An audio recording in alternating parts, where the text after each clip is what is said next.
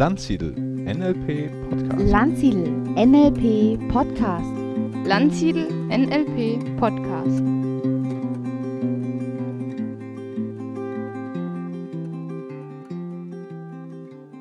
Liebe Hörerinnen und Hörer, heute geht es um das Thema Glaubenssätze. Was glaubst du über dich und die Welt? Was verhindert oder beflügelt dich?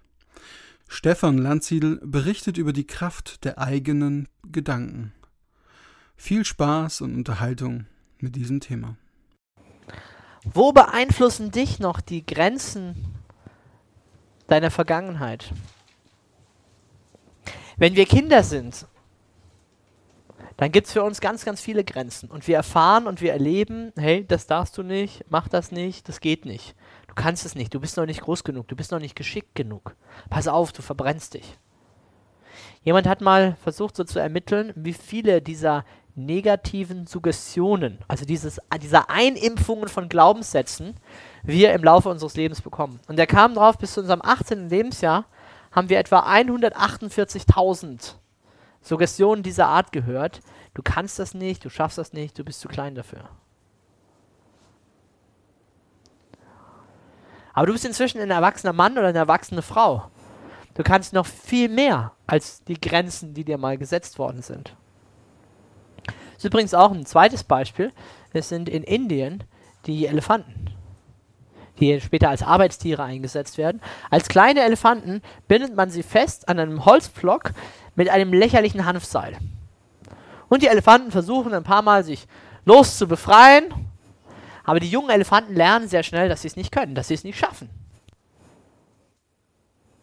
Ja, und dann wachsen sie heran, werden immer stärker und kräftiger. Und wenn sie große, ausgewachsene Arbeitselefanten sind, bindet man sie immer noch an einem Seil, an einem lächerlichen Holzpflock fest. Aber sie versuchen gar nicht mehr, sich zu befreien. Weil sie immer und immer wieder gelernt haben in ihrer Kindheit durch ihre Versuche, ich kann mich nicht befreien. Außer etwas ganz Bestimmtes passiert. Was muss passieren, damit sie sich losreißen? Genau. Eine Stresssituation.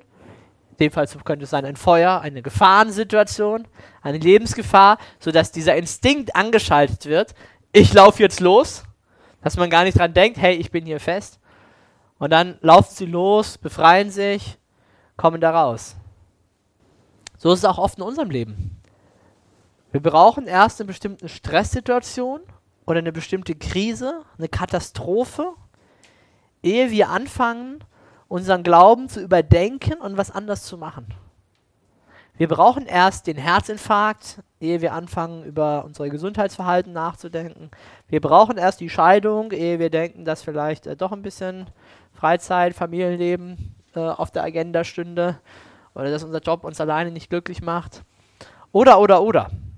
Kann für jeden ein bisschen was anderes sein.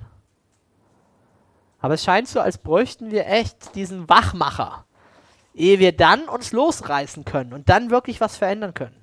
Erst wenn wir manchmal ganz unten sind, ganz tief gefallen sind, erst dann sagen wir, es muss aber gehen und haben diesen Willen und diese, diese Power und diese Energie, tatsächlich was zu machen. Wie schade. Na? Wo sind deine Grenzen? Wo hast du dir deine Grenzen gesetzt? Durch das, was du glaubst und das, was du und was du denkst. Und wenn man da drin steckt, ist das wahnsinnig schwer, oft wirklich mal so zur Seite zu gehen und noch einen Schritt und von außen mal drauf zu gucken, hey, was fabriziere ich denn da? Wie begrenze ich mich denn da eigentlich gerade selber? Aber zuvor mal so ein bisschen über grundsätzliche Überlegungen, was ist denn eigentlich ein, ein Glaubenssatz? Manche von euch haben im Practitioner schon ein bisschen was dazu gehört. Aber ja, was ist das? Wieso ist das wichtig, sich damit zu beschäftigen? Ja. Also, also es ist eine innere Überzeugung, die besteht, mhm. die aus äh, Erfahrungen, Prägungen, äh, Selbstkonstrukten, wie auch immer, äh, sich internalisiert hat. Gut, ja. Eine innere Überzeugung. Gelernt durch vergangene Erfahrungen, Prägungen, von unseren Eltern mit übernommen durch bestimmte Situationen. Ja. Wieso spielt das so eine Rolle? Wieso ist das wichtig? Kann man doch sagen, naja, das ist ja nur so ein bisschen Gedanken halt, ne? Ja, weil sie maßgeblich daran beteiligt sind, wie, unsere, wie wir die Welt wahrnehmen und wie wir sie auch einkalkulieren. Also, wenn ich die Überzeugung habe, ich bin scheiße, dann kann noch einer kommen mir ein Kompliment machen. Äh, das würde ich nicht annehmen können. Oder so. Also, ich, ich mache mir eine eigene selbsterfüllende Prophezeiung quasi. Ja. Es spielt eben eine sehr große Rolle. Man könnte ja jetzt so sagen, ja, das eine ist ja immateriell, ne, so ein bisschen da was im Kopf. So kann ich mich erinnern, vielleicht vor 20, 30 Jahren war das noch viel, viel stärker. Wir waren noch viel mehr in der Materie verhaftet. Ne, erst auch neuere Entdeckungen oder so, dass es sich rumspricht, auch in der Physik, dass man da auch nicht, nicht nur harte Fakten hat, sondern ne, Heisenbergsche Unschärferelation, erinnert euch, Physikunterricht. Ne. Und das ist die Frage, glaubst du an dich? Ne? Dein Glaube wird immer richtig sein, egal was du glaubst. Ob du glaubst, du kannst es nicht oder du kannst es. Glaubenssätze lenken und fokussieren uns, unsere Aufmerksamkeit. Und es ist sehr powerful. Sehr, ein sehr mächtiges Werkzeug. So aus der materiellen Welt kommend, denken wir immer, ja, das ist doch nichts, das ist doch nur ein Gedanke. Ich habe doch gerade nur einen Gedanken über jemand anderen. Ja, Gedanken werden zu Worten, Worte werden zu Handlungen Handlungen werden zu Gewohnheiten und die Gewohnheiten formen deinen Charakter und dein Charakter formt dein Schicksal. Es beginnt einfach nur mit dem Gedanken. Und wenn ich trainiert bin, auf eine bestimmte Art und Weise zu denken, ja, dann habe ich ein Muster und dieses Muster verfolge ich dann. Und ich kann konstruktiv denken. Ich kann in der Situation mich fragen, okay, ist jetzt blöd gelaufen, aber Muster was ist jetzt die Lösung? Wie kommen wir jetzt wieder raus? Was ist das, was ich als Besten tun kann? Oder du kannst in die andere Schleife gehen, sagen, oh shit, immer passiert das mir, warum immer ich und so weiter und hängst mittendrin. Eine Definition zum Thema Glaubenssätze von Robert Dills. Der sagt, Glaubenssätze sind Verallgemeinerungen über Zusammenhänge und Ursachen über Bedeutung, über Grenzen und zwar hinsichtlich der logischen Ebenen, hinsichtlich der Umwelt, hinsichtlich spezieller Verhaltensweisen, hinsichtlich unserer Fähigkeiten. Hier müssen wir noch ergänzen, hinsichtlich unserer Glaubenssätze, Glaubenssätze über Glaubenssätze, hinsichtlich unserer Identität oder hinsichtlich Spiritualität und Vision gerade zu dem Thema, wie beeinflussen uns Glaubenssätze, was haben die wirklich für Auswirkungen, für Wirkungen. Da gibt es einige spektakuläre Experimente, die man gemacht hat in der Forschung.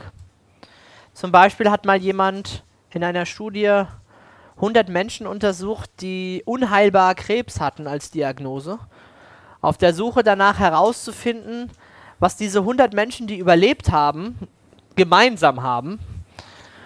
Und das Überraschende war, es war nicht die Behandlungsmethode. Es wurden verschiedene Methoden angewendet, bis hin zu gar keiner Methode.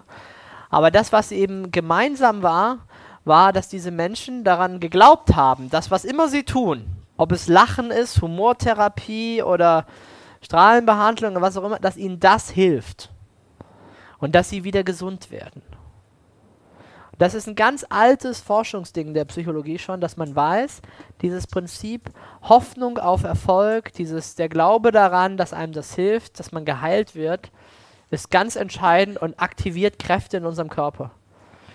Und ich glaube auch, dass diese Geschichte zum Beispiel, dass man zu Wallfahrtsorten fährt, nach Lourdes oder so, äh, die Geschichten sind ja, sind ja wahre Geschichten dabei. Also Menschen kommen dahin, haben einen Attest, dass sie krank sind, sie gehen dahin, sind nach drei Wochen wieder zu Hause und kriegen ein neues Attest, dass sie jetzt gesund sind. Das ist ja, also da ist ja, passiert ja schon was. Die Frage ist halt, warum passiert was? Ne? Je nach Glaubensrichtung schreibt man jetzt unterschiedliche Ursachen zu. Die einen sagen ja, weil halt Gott und so weiter gewirkt hat. Und so die klassischen Psychologen würden halt sagen, okay, da hat jemand die Selbstheilungskräfte aktiviert, weil er jetzt daran geglaubt hat. Also da gibt es verrückte Geschichten, dass Menschen zum Beispiel multiple Persönlichkeiten, die eine Persönlichkeit hat Diabetes, die andere nicht. Hä? Wie geht denn das? Ne? So, der wechselt doch äh, ziemlich schnell. Wie kann da im Körper sich was verändern? Wie kann das gehen? Ja. Aber da, da passiert eine ganze Menge. Ein äh, drastisches Beispiel. Ihr kennt diese Voodoo-Geschichten, ne? mit diesen Püppchen und mit den Nadeln und so weiter. Da sterben ja wirklich Menschen. Interessant ist, die sterben nur dann, wenn sie wissen, dass sie Opfer von einem solchen Voodoo-Zauber geworden sind und daran glauben. Ein Mann hat sich nachts eingeschlossen, aus Versehen in einem Kühlwagen, und ist am nächsten Morgen gefunden worden mit allen Anzeichen eines Erfrierungstodes. Aber der Witz war, dass der Wagen gar nicht angeschaltet war. Der berühmte Rosenthal-Effekt in der Psychologie. Man hat äh, Schüler untersucht, hat denen einen angeblichen Intelligenztest gegeben, der die zukünftige intellektuelle Entwicklung misst.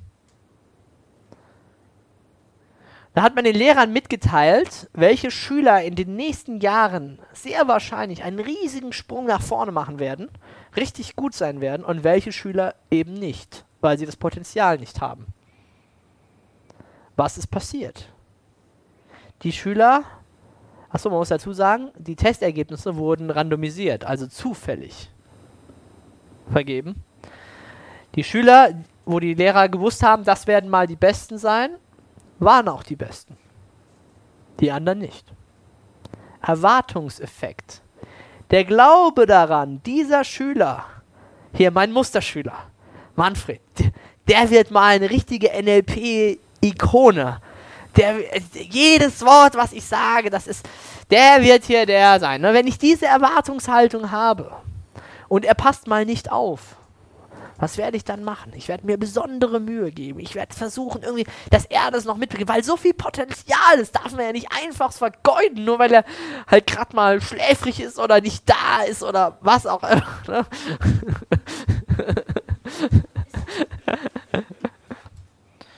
ja, der nächste Schritt wäre jetzt der, nämlich die Entdeckung von euren einschränkenden Glaubenssätzen.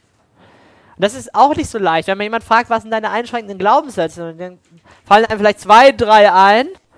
Manche sagen schon, ich habe keine einschränkenden Glaubenssätze, sowas gibt es bei mir nicht. Drum ist es manchmal leichter, das über diesen Weg der Ziele zu machen. Denn wenn du dir jetzt deine Liste anschaust und wenn du nicht gerade sagst, ja super, habe ich alles nächstes Jahr erreicht, ja das ist ja easy, ist ja leicht, ne? sondern wenn du dir wirklich Ziele gesetzt hast, die dich herausfordern, wo du wachsen musst, wo du deine Komfortzone überschreiten musst, dann bin ich sicher, kommen dir Zweifel. Dann kommen dir Dinge, oh je, wie soll das gehen? Aber ich habe doch nicht, ich kann doch nicht, mir fehlt doch noch etwas, das und das und das und das. Und dann bist du bei deinen einschränkenden Glaubenssätzen. Dann bist du genau da gelandet. Und äh, der andere braucht im Grunde nur zu fragen, okay, und was hält dich davon ab? Und wenn jemand sagt, ich würde das und das und das tun, und ich frage dann, okay, warum machst du es nicht? Was ist dann meistens die Antwort? Warum tun die Leute nicht die Dinge? Wenn sie die Garantie hätten, dass es funktioniert, dann würden sie es tun. Aber sie haben irgendwelche Zweifel, Ängste oft, Angst, dass es eben nicht funktioniert. Das ist auch noch eine Möglichkeit auf Glaubenssätze zu kommen. Ne? Wenn du wüsstest, du würdest auf jeden Fall Erfolg haben dabei, was würdest du dann tun? Ja, und dann kommst du raus, ja, ich glaube, dass ich es äh, vielleicht im letzten Moment versauen würde. Ich glaube, ich habe nicht die Ausdauer, nicht die Disziplin. Mir fehlt irgendwas. Das und das. Das sind so klassische einschränkende Glaubenssätze. Ja, die einschränkenden Glaubenssätze und ihre Macht, uns und unser Handel zu beeinflussen. Und nun für alle NLP-Begeisterten und solche, die es werden wollen. Ein kleiner Tipp am Rande. NLP-Ausbildungen gibt es für jede und jeden, der an seiner eigenen persönlichen Entwicklung interessiert ist. Ganz nach der Parole Bildung für alle. Es gibt interessante Fördermöglichkeiten.